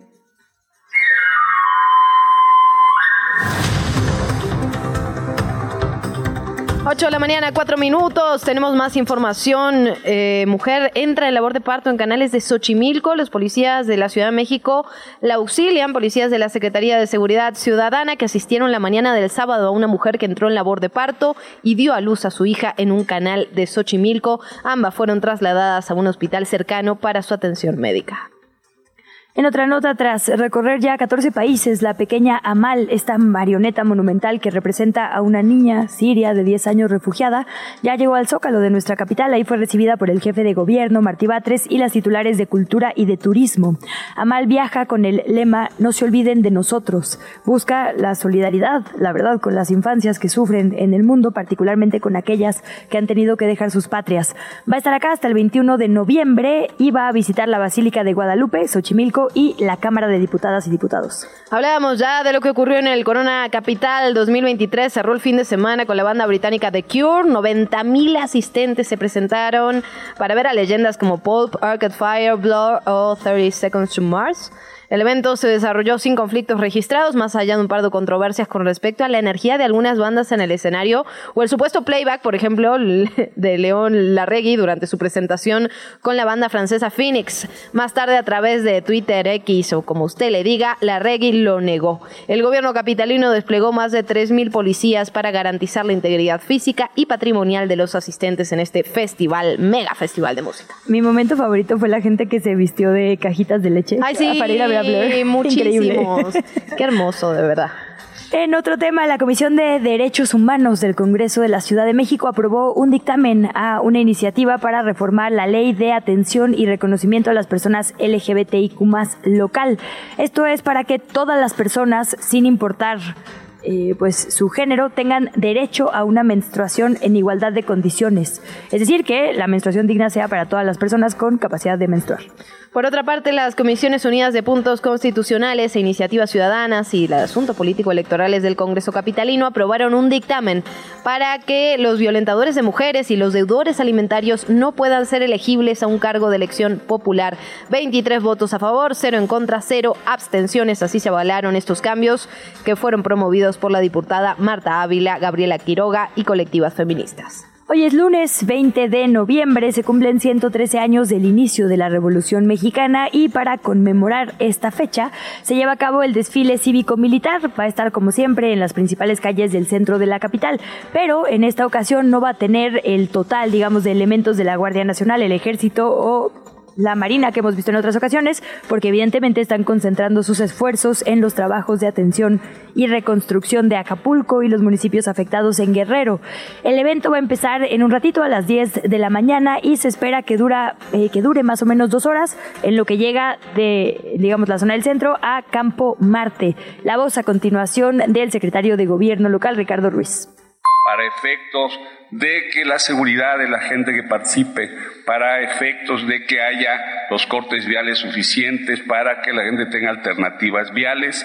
Van a participar más de 5.500 elementos de diversas dependencias de gobierno y de la Secretaría de Seguridad Ciudadana. Estaremos atentos. ¿Qué ocurre con las presidenciables? Empezamos con Claudia Sheinbaum, que realizó su registro como precandidata a la presidencia de México en representación, obviamente, de la coalición Sigamos Haciendo Historia, conformada por Morena, PT y Partido Verde.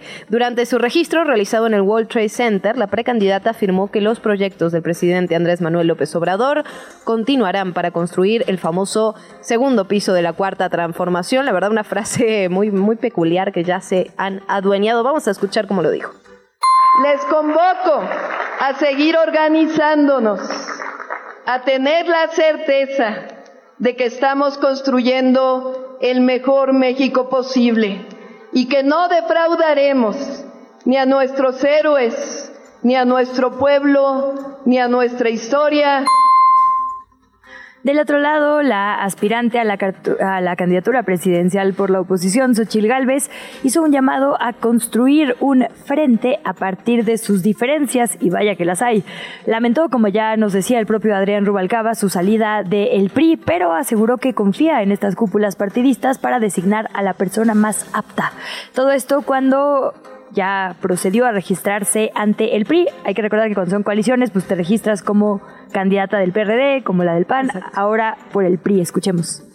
Hoy reconozco al PRI y a su dirigencia por mantenerse firmes en esta alianza. Quiero que mi registro en el Partido Revolucionario Institucional mande un mensaje de unidad, un mensaje de unidad y confianza al priismo nacional.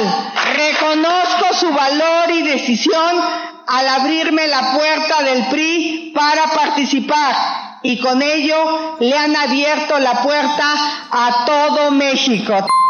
Bueno, veamos ya lo que pasa en Morena, lo que pasa en el frente, qué está pasando en Movimiento Ciudadano. El gobernador de Nuevo León, Samuel García, designó a Javier Navarro, secretario general de gobierno, como el encargado de despacho de los asuntos del Poder Ejecutivo. Mediante un acuerdo publicado este sábado en el periódico oficial, detalló que Navarro asumirá el gobierno interino del 20 de noviembre al 18 de diciembre. Ya con el registro de Movimiento Ciudadano como precandidato único para la presidencia de la República, Samuel García iniciará este lunes su precampaña ya de que a Indira Kempis no la dejaron registrarse tal cual. Vamos a escuchar lo que dijo. Entonces, como siempre he estado pues pegado con un servidor, hoy tengo el privilegio de invitarlo como coordinador de la campaña ganadora. Que se oiga fuerte y lejos hasta Mérida. Este, compadre, muchas gracias por aceptar esta gran invitación de mi parte. Al contrario, Samuel. Pues es la primera vez que Movimiento Ciudadano tendrá candidato presidencial. Es la primera vez que México puede tener un presidente que nunca haya militado en ninguno de los partidos de la vieja política. Bueno, y no podemos dejar de hablar de las personas que están buscando la vía independiente de partidos políticos, porque así como independiente de otras fuerzas, no lo sé. Eduardo Verástegui, aspirante precisamente por esta vía a la presidencia de la República en el 2024, estuvo haciendo recorridos este sábado en el centro histórico de la Ciudad de México. De acuerdo con el INE, necesita el apoyo de por lo menos el 1% de la lista nominal. Estamos hablando de 960 mil firmas y no pueden ser 960 mil aquí en la ciudad, tienen que ser distribuidas en 17 estados de la República.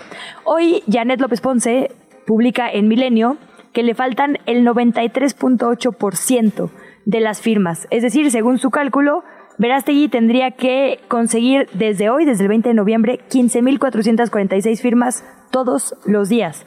A ver, puede ser. Está muy complicado, Está complicado. pero hizo una trampa y te voy a decir cómo llegué a eso sin querer. Obviamente estaba de metiche viendo porque ves que acaba de sacarse una película contra la trata de personas. Si tú te metes a el Frente por la Familia, a este movimiento Viva México, a CEPAC, a cualquiera de las páginas, a la de Eduardo Verástegui, digamos, aceptas un anuncio de privacidad. Ahí puedes donar a, en este sitio Ángel, que es como el Netflix de películas católicas. También puedes donar, digamos, para su candidatura, lo que sea.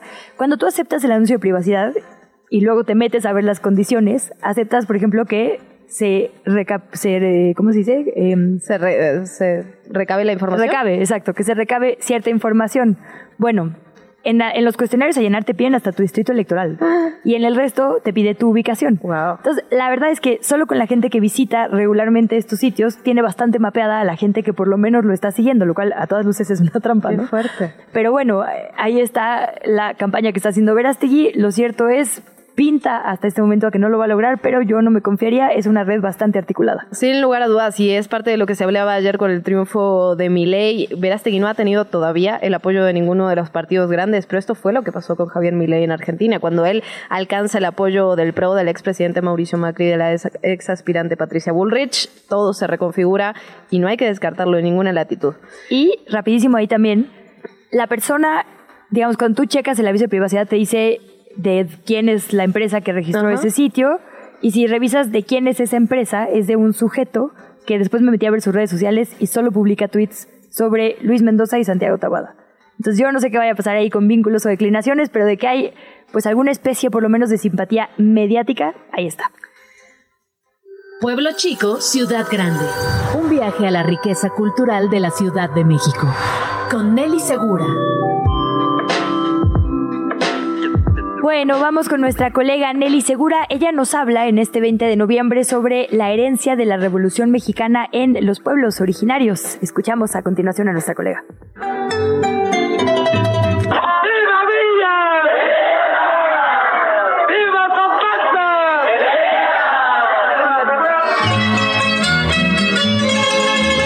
De la capital del país, sobre todo los pueblos del sur, se convirtieron en escenario de importantes momentos de la revolución y los testimonios se han transmitido de generación en generación como parte de la tradición oral que se ha complementado con documentos.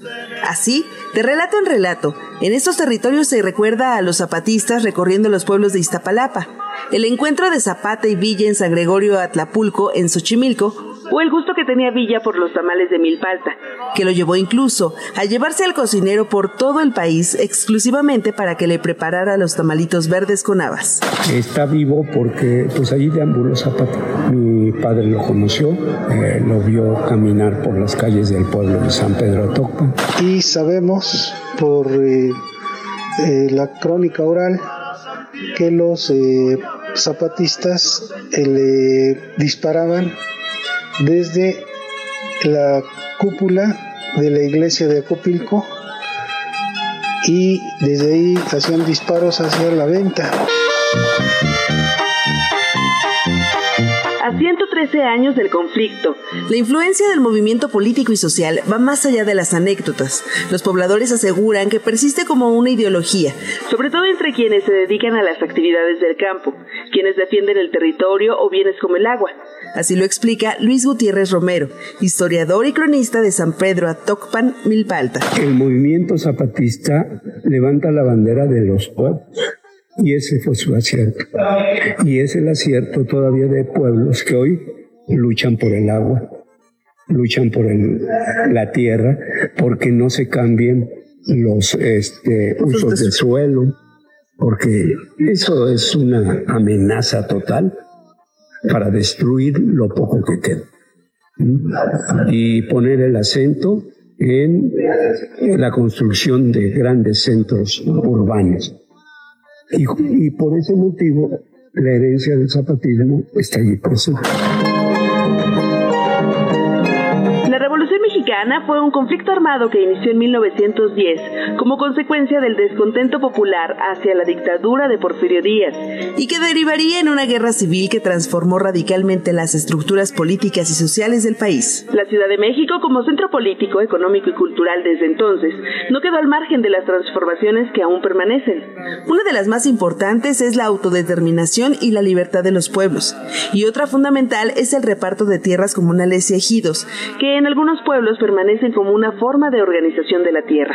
Así lo explica Otoniel Contreras Esquivel, historiador especializado en la zona poniente del Valle de México. Eh, la Revolución Mexicana crea eh, después de 1938 con Lázaro Cárdenas eh, la reforma agraria. La reforma agraria trae como consecuencia el reparto de tierras de las haciendas. La revolución ha quedado en deuda con los pueblos originarios, sobre todo en el cuidado del territorio, que ha sido invadido, es explotado y sometido al mercado neoliberal, sin la oposición de las autoridades. Por otro lado, el investigador Luis Juventino García de la Universidad Veracruzana coincide en que a pesar de los avances que dejó la lucha revolucionaria, persisten condiciones de inequidad, desigualdad, despojo, falta de acceso a oportunidades y en algunos casos democracia real. Descansa en paz. Esto fue Pueblo Chico, Ciudad Grande, con Nelly Segura. Bajo el cielo que amaste, donde vivió tu frase, fue tierra y libertad.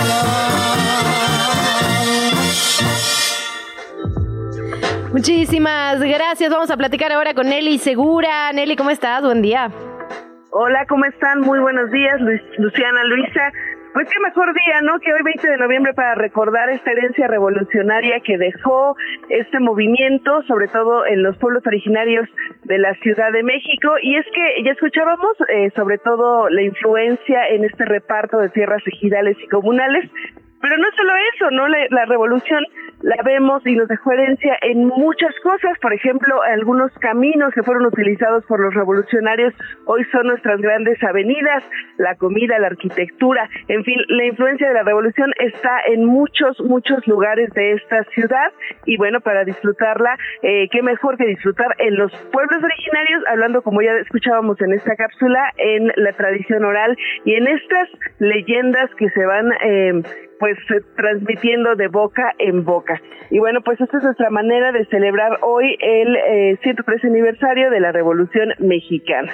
Y ahí te sumo, Nelly, también muchísimas mujeres justo integrantes de pueblos originarios participaron activamente, aunque no hayan llegado a los registros, eh, literalmente en la revolución. Particularmente justo la fracción zapatista fue la que más mujeres tuvo. Así es, así es. En la zona sur de la Ciudad de México aún quedan estos recuerdos de hombres y mujeres revolucionarias que bueno que, que, que fueron parte de este de este movimiento. Fíjense que les voy, les voy a hablar un poquito de la agenda de los pueblos originarios de la Ciudad de México. Este miércoles se entregan las firmas que se han recabado en contra del plan de ordenamiento territorial a, a la Asamblea Legislativa. Recordemos que este plan de ordenamiento pretende transformar hectáreas que actualmente son de uso de suelo de conservación o rural para urbanizarlas. Entonces, bueno, vamos a estar pendientes de, esta entrega de firmas y de lo que ocurra con nuestros pueblos y barrios originarios de la Ciudad de México. Sin lugar a dudas, Nelly, muy interesante, sobre todo esta parte, ¿no? Que dicen como las inequidades, si hablamos de, de territorio, continúan a pesar de todo. Interesante sin duda, Nelly Segura, como siempre, muchísimas gracias por platicar con nosotras. Nos vemos la semana que viene. Muchas gracias a ustedes. Precisamente eso, ¿no? La revolución que deja en deuda esta, esta territorialidad, esta, este cuidado del territorio, esta equidad. Bueno, pues una forma de mantenerlo y de conservarlo es a través de planes, por ejemplo, como este del plan de territorial de ordenamiento. Oye, justo, perdón, aprovechando pues esto, ¿no? Que, que pones el tema sobre la mesa, ¿qué puntos concretos, Nelly, has podido revisar exactamente qué es, digamos, lo que sería en detrimento de las comunidades originarias? Digo, en general, digamos, cualquier reordenamiento casi casi es cambiar usos de suelo, ¿no? Pero ¿hay algo en concreto a lo que debamos poner atención? Pues mira, sobre todo el tema del agua, ¿no? Eh, ¿Cómo es que para junio del próximo año se prevé una sequía importante? Ya nos están avisando desde ahora. Y la única manera de, reabastecer el agua, pues es a través de nuestros bosques. Y es precisamente eh, si cambiamos los usos de suelo, si llega el asfalto a donde aún se puede filtrar el agua, pues seguramente seguiremos perdiendo esta, esta, esta filtración y por lo tanto, pues el agua dejará de llegar inevitablemente a nuestros hogares, ¿no? Entonces, eso es, eso es de las de las cosas más importantes, pero no solo eso, ¿no? También el uso de suelo afecta las tradiciones de los pueblos, gentrificación, en fin. Vamos a vamos a hablar más adelante en, futuras cápsulas de estos temas para entrar más a fondo. Sin lugar a dudas, pero mientras estar, estar pendiente de Mientras tanto, pues estar pendiente de, de, de, esta discusión que se realiza en la Asamblea Legislativa. Sin lugar a dudas, pendientes de ese tema, porque finalmente el gobierno siempre pone hincapié en el uso, digamos, individual del agua, ¿no? Hace poquito lanzaron esta campaña de... Eh, digamos, no la dejes correr, como tratando de hacer conciencia con los capitalinos y capitalinas para que no dejen correr el agua, para que no se desperdicie, lo cual evidentemente es importante, pero finalmente no es esa el único ángulo desde el cual se tiene que eh, enfrentar el tema de la crisis hídrica en nuestro país, además de la reducción en materia de, de abasto que se da en nuestra capital y el Estado de México, que ya lo hemos venido reportando también desde este espacio. Sí, así es. Este, debe ser una política de Estado y en estos momentos en los que enfrentamos cambios es eh, preciso que la población esté sobre todo informada y que exijamos a nuestros representantes populares, a, los políticos, pues acciones que beneficien pues eh, no solamente el cuidado del agua, sino también una política de fondo que ayude a conservarla. Pues ahí les va el eh, dato curioso, el servicio a la comunidad de hoy. en el Congreso, como bien decías, Nelly, hay que seguir esta discusión. El presidente de la Comisión de Ordenamiento Territorial es Carlos Cervantes Godoy, de Morena, así que a él podemos dirigir nuestras peticiones. El de eh, Desarrollo e Infraestructura Urbana es Víctor Hugo Lobo, que acaba de renunciar al PRD, preside esta comisión. La de Derechos Humanos es Marisela Zúñiga. La de Alcaldías y Límites Territoriales es Guadalupe Barrón, del PRI. Eh, y creo que son las involucradas hasta este momento. Bueno, la de gestión de riesgos y protección civil supongo que también podría entrar, o la de pueblos y barrios originales. Eh, que es Héctor Díaz Polanco de Morena, este legendario liderazgo justo de izquierda. Así que esas son las personas a las que podemos si dirigir quiere comunicaciones. Y ahí se puede, ¿eh? a través de congresoscdmx.gov.mx, hacerle usted saber su opinión, porque como bien dices, Nelly, no puede ser una discusión en la que no participe la ciudadanía. Le interesa a la gente a donde concretamente va a haber cambios o podría haber cambios, pero la reconfiguración de lo natural de la ciudad nos afecta en servicios, en calidad del aire, en movilidad, a absolutamente todas las personas. Así que ahí los nombres a quien usted puede dirigirse si nos está escuchando. Oye, un tuitazo, ¿no? Exacto, mínimo. Ahorita me echo el hilo. Órale, ahorita lo armo. Nelly Segura. Un abrazote, Nelly. Mil gracias, como siempre. ¿A ti dónde te seguimos? ¿Dónde vemos más de tu trabajo? Nelly Segura 1, Nelly con doble L Y y uno con número. Maravilloso, ahí te estaremos siguiendo, Nelly. Muchísimas gracias, un abrazo. La entrevista. ¿Ya estás grabando? 8 de la mañana, 29 minutos. Volvemos para hablar de lo que ocurre en Argentina. Hablábamos ya de este triunfo contundente de Javier Milei en las elecciones, en el balotaje, en esta segunda ronda electoral en el país eh, de Sudamérica. Hay muchas particularidades, ¿no? El candidato oficialista Sergio Massa, que sale antes de que se den a conocer los resultados, aceptar la derrota. Un discurso de Javier Milei bastante moderado, un voto en blanco que no llegó a lo que se preveía. Justamente vamos a platicar de toda la situación circundante, ¿no? Y parte de quiénes son, quién es el apoyo de Javier Milei, por qué ha variado tanto el electorado, porque esto es importante. En las PASO vimos un triunfo de Javier Milei por arriba de las otras dos fuerzas. Ahora bien, en las últimas elecciones generales esto se da vuelta. Sergio Massa vuelve a tomar la delantera. Pero ahora otra vez nos enfrentamos ante unas elecciones que están muy relacionadas con lo que vimos en las elecciones abiertas, eh, simultáneas y obligatorias, las PASO. Hay, hay muchas cosas para analizar, por ejemplo, la participación, ¿no? Eh, gran parte de los que habían votado a Patricia Bullrich y a... a la Fuerza de Córdoba terminaron por elegir a Milei. Un voto en blanco muy bajo para lo que se esperaba.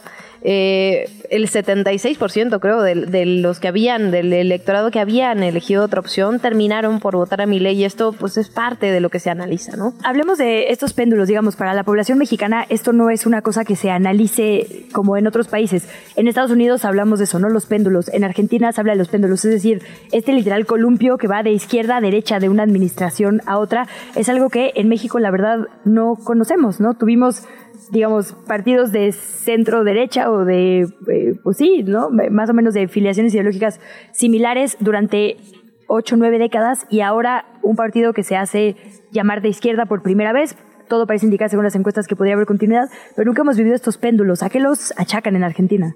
Bueno, sin lugar a dudas, esto es una situación inédita, ¿no? Habíamos tenido en el 2015 una alternancia entre el eh, famoso peronismo, que sabemos que es este paraguas que abarca a demasiadas ideologías juntas, pero en 2015 gana el PRO, gana Mauricio Macri, entra como presidente, hablamos de una centro derecha. Lo que estamos viviendo ahora, creo yo, es diferente. Ahora platicamos de eso y mucho más con la politóloga Paola Subán. Muchísimas gracias por tomarnos la llamada. Paola, ¿cómo estás?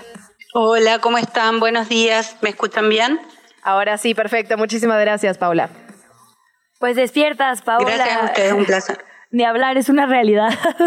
Eh, Javier Milei será el próximo presidente de Argentina. Y preguntarte un poco por esto, digo, cuesta trabajo pensar que hay tantos millones de personas en Argentina que votarían por las ideas de Milei. ¿Qué es este voto en realidad? ¿Qué nos está diciendo? Este es un voto que manifiesta la profunda, eh, la profunda fragmentación del escenario político y social en Argentina. Eh, un elector, un Javier Milei que junta votos de todos los espacios políticos tradicionales, electores decepcionados, fundas crisis económica y por los malos gobiernos de los últimos ocho años. Sin lugar a dudas. Eh, aquí incluye al gobierno de Mauricio Macri del 2015 al 2019, de una coalición de centro derecha y el gobierno de Alberto Fernández del 2019 hasta aquí con una coalición de partidos peronistas. Sin lugar a dudas, Paola. Y otro de, de, los ángulos que nos gustaría analizar y que yo platicamos al inicio de este espacio tiene que ver con qué se viene ahora, porque gran parte de las propuestas eh, concretas que ha hecho Javier Milei en muchos casos son imposibles de llevar a cabo, ¿no? Ya sea porque depende de las provincias o porque no tiene el apoyo suficiente en el Congreso. De hecho, los, digamos, los legisladores de la Libertad Avanza son muy poquitos, tendrían el apoyo del PRO seguramente, pero no alcanza de todas formas. Entonces, se viene una parte de incertidumbre para el futuro. Si no puede realizar lo que dijo que iba a hacer, pues, ¿qué sería lo que va a hacer, no? Bueno, en términos de opinión pública, eh, la situación es bastante compleja en el sentido de que, como decía, Javier Milei junta votos de una ciudadanía que está desencantada del resto de los partidos tradicionales, pero que tampoco acuerda mayoritariamente con la gran mayoría de sus propuestas.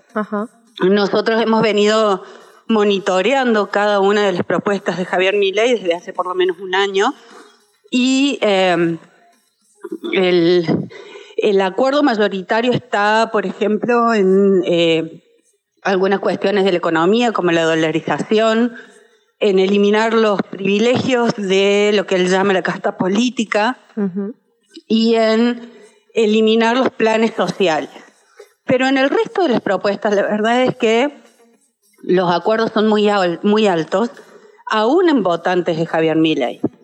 Eh, mm, con lo cual hay, eh, más allá de, por supuesto, la gran eh, diferencia abrumadora que obtuvo ayer de más de 12 puntos sobre el candidato oficialista, que le da una legitimidad y una gobernabilidad inicial muy fuerte, hay una, una gran parte de sus electores que em, de alguna manera eh, lo plantea un sociólogo español que eh, lo llama ciudadanía stand-by. Es como eh, priorizar ciertos temas y dejar mm, de costado otras cuestiones que no consideran prioridades. Entonces, yo creo que la mayoría de las personas que han optado por Javier Milei eh, han priorizado cuestiones económicas, pero han dejado en un segundo plano otras cuestiones con las que no están de acuerdo con Javier Milei. Esa heterogeneidad en la composición de su electorado y esa heterogeneidad me refiero con respecto a las identidades políticas que componen el electorado de Milei, porque hay que saber que Milei eh, le quita a la centroderecha, pero también le ha horadado base electoral al peronismo. Y entonces tiene una transversalidad eh, en cuanto a el nivel socioeconómico, el nivel educativo, la pertenencia partidaria, etcétera, que eso puede ser, puede parecer una fortaleza, de hecho le da la diferencia que obtiene ayer, pero también es una debilidad porque no tiene eh, fidelidad partidaria y eso lo puede volver a su electorado muy volátil en, cuanto al apoyo eh, que él pueda tener para llevar adelante muchas de sus propuestas. Eh, él mismo planteó en su discurso de ayer que no hay lugar para gradualismo, por lo tanto se espera que la mayor parte de sus medidas, sobre todo aquellas que puedan parecer disruptivas, intente ponerlas en práctica o implementarlas en los primeros días de su gobierno. Habrá que ver cómo el, escenario político, más allá del escenario social, eh, lo apoyan en, en esas medidas, ¿no? Porque hay que tener en cuenta que eh, el oficialismo no tiene mayoría en el Congreso de la Nación, pero eh, no tiene mayoría eh, automática, es decir, no tiene quórum para aprobar o entorpecer propuestas del nuevo presidente, pero sí es mayoría, tiene 108 diputados, mientras que Juntos por el Cambio, que es la segunda fuerza en el Congreso, tiene 94. El punto es que Juntos por el Cambio, eh, a partir de la elección de primera vuelta, se fracturó en dos, una parte apoyando a ley y otra parte eh, manifestándose abiertamente en contra, y eh, un oficialismo que va a ser Javier Milei, que tiene 38 diputados.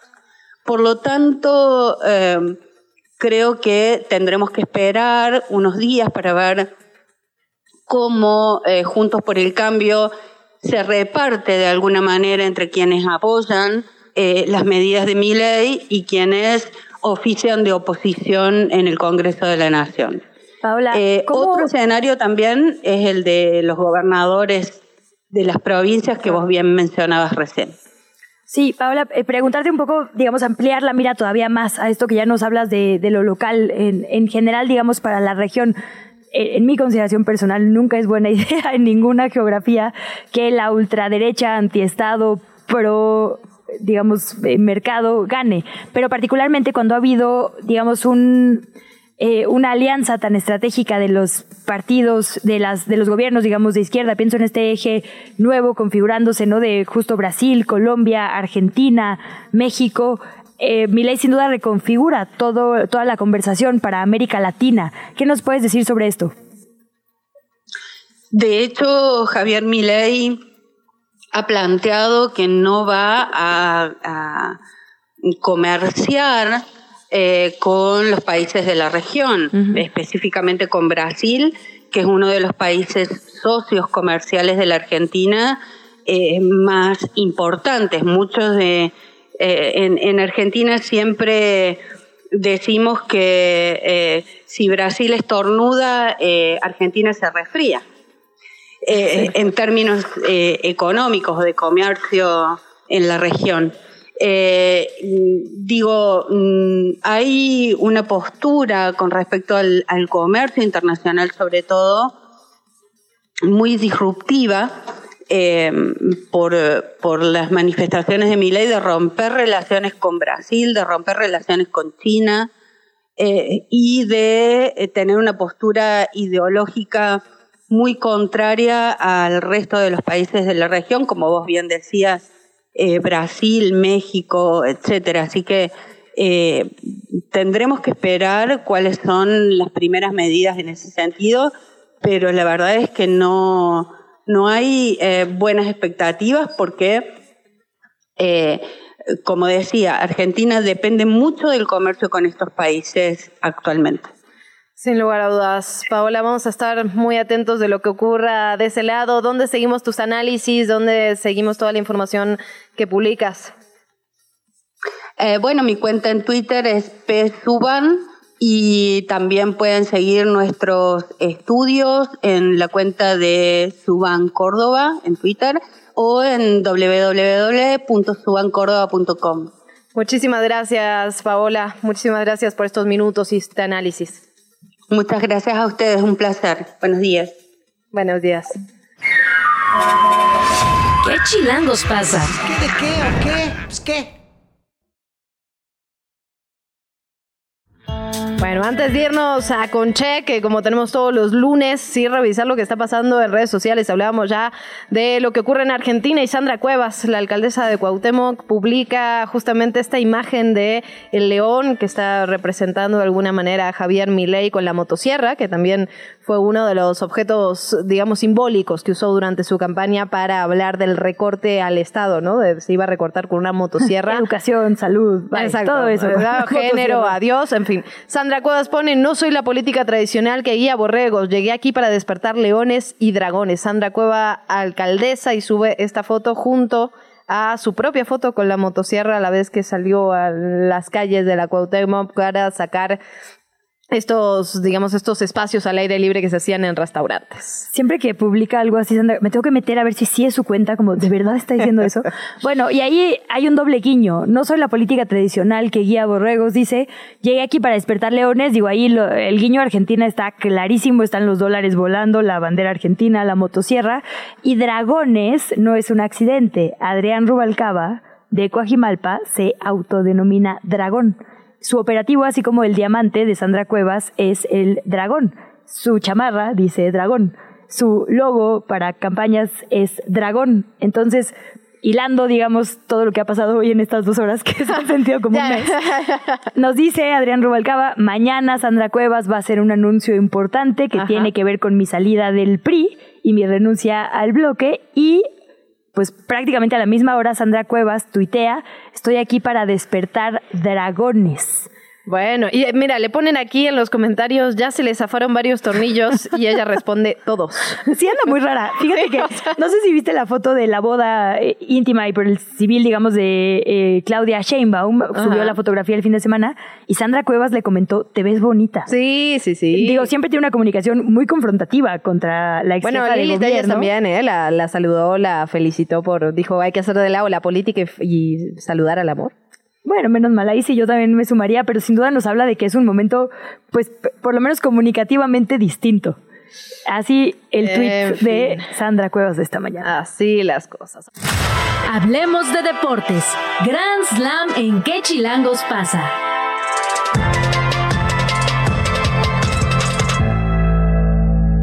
Tavo Rodríguez, muy buenos días. ¿Con qué abrimos el día de hoy?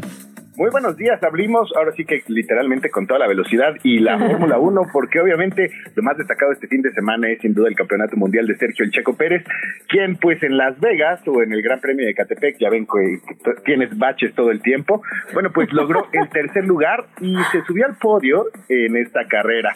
Y la verdad es que fue un verdadero carrerón donde pues él salió en en la onceava posición y hubo vueltas en donde incluso llegó a ser líder, pero la falta de velocidad en las rectas, la potencia de su coequipero Max Verstappen y la sorpresa de Leclerc en la vuelta 50, o sea, en la última, le arrebataron el segundo lugar, termina en tercero, pero ya con esto aseguró el subcampeonato. Y bueno, este fin de semana que ya va a empezar, o pues no sé si va a terminar, porque al final de cuentas es fin de semana largo. Bueno, el chiste es que el viernes va a ser el último gran premio de la Fórmula 1 de este 2023 en Abu Dhabi, se llama Jazz Marina, y haremos una pausa, ya no escucharemos a Checo Bebé durante casi cuatro meses, ya que retomarán actividad hasta marzo del siguiente año. Entonces es un, es un gran logro, con esto es, es el resultado más histórico y más importante que ha tenido un piloto mexicano eh, pues en la Fórmula 1 en la Gran Carpa. Rapidísimo también les comento, porque sé que estamos cortos de tiempo, que el América está listo para buscar el bicampeonato de la Liga MX femenil tras conseguir su pase a la final. La verdad es que fue una épica remontada en el Estadio Azteca, dos por uno en estas semifinales de apertura. Lo que me llamó la atención es que el juego, por primera vez en un partido de Liga MX oficial femenil, fue transmitido en televisión abierta que no fuera selección nacional. Y esto fue también para el apoyo a todos los damnificados del huracán Otis, en donde recordemos que todo lo que se había ingresado del público y de Butaca, eh, pues se iba directamente a la ayuda y después de eso hubo un partido entre leyendas de las Águilas del la América y Chivas de Guadalajara. Y bueno, pues cerramos que el día de mañana en la noche la selección mexicana buscará remontar el 2 a 0 que le marcaron los hondureños en Tegucigalpa para buscar su pase a la Copa América. La verdad es que México tiene la obligación de anotar mínimo tres goles para conseguir su pase directo, pero vale el gol de visitante. ¿Qué sucede? Si Honduras mete uno, México tendría que meter cuatro. no, bueno. Entonces, o sea, México es difícil que termine fuera de la Copa América, porque si llega a perder esta serie todavía hay un repechaje contra, ahora sí que entre perdedores, creo que es la serie en donde estaría Panamá y Trinidad y Tobago tentativamente, bueno, Panamá y Costa Rica, en donde Costa Rica va perdiendo 3 por 0 y Trinidad y Tobago que también perdió 3 por 0 con Estados Unidos, pero pues la verdad es que esto no creo que demuestre el nivel que tiene la selección mexicana. Obviamente en Grand Slam, el día de hoy a las 5 de la tarde lo estaremos desmenuzando con Arlene Arlot y con eh, Case Deportes. Pues bueno, y luego quieren que no los critique, ¿no? Es lo que quería decir. Justo hoy hablábamos de este reportaje, no sé si lo leíste, Tavo, de, de proceso sobre esta convocatoria que habría hecho Edgar Martínez, el coordinador de eh, la oficina editorial de justamente la federación, para hacer una estrategia de cómo eh, pues mitigar los impactos negativos en los medios y en las redes que tiene la selección, pero pues sería mucho más fácil cambiar los marcadores. ¿Dónde lo he visto? ¿Dónde lo he visto tal cual, el título es tal cual, su propio quién es quién en las mentiras, ¿eh? Pero bueno. Bueno, tal Ahorita mismo lo leo, la verdad es que estaba viendo las en stream este, ahora sí, obviamente, qué bonito saco este amarillo trae. Ah. no es por el América, no, no, amarillo no es por el América, la verdad. americanistas, qué honor. Es un accidente terrible. no. Oigan, muchísimas gracias. Los esperamos en Grand Slam a las 5 de la tarde. Y bueno, pues como les decía, este, nos vemos el próximo miércoles que va a haber grandes resultados, tanto de lo de México-Honduras y también ese día platicaremos de México Sub-17 que está en cuartos de final en el Campeonato Mundial.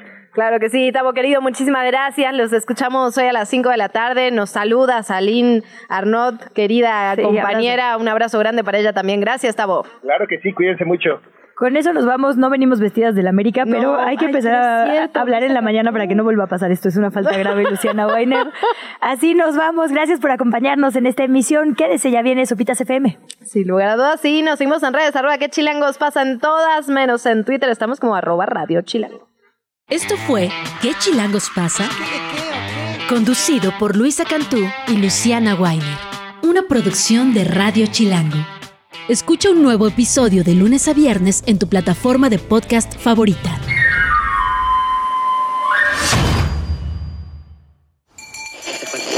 Radio Chilango, la radio que... Viene, viene, ¿eh?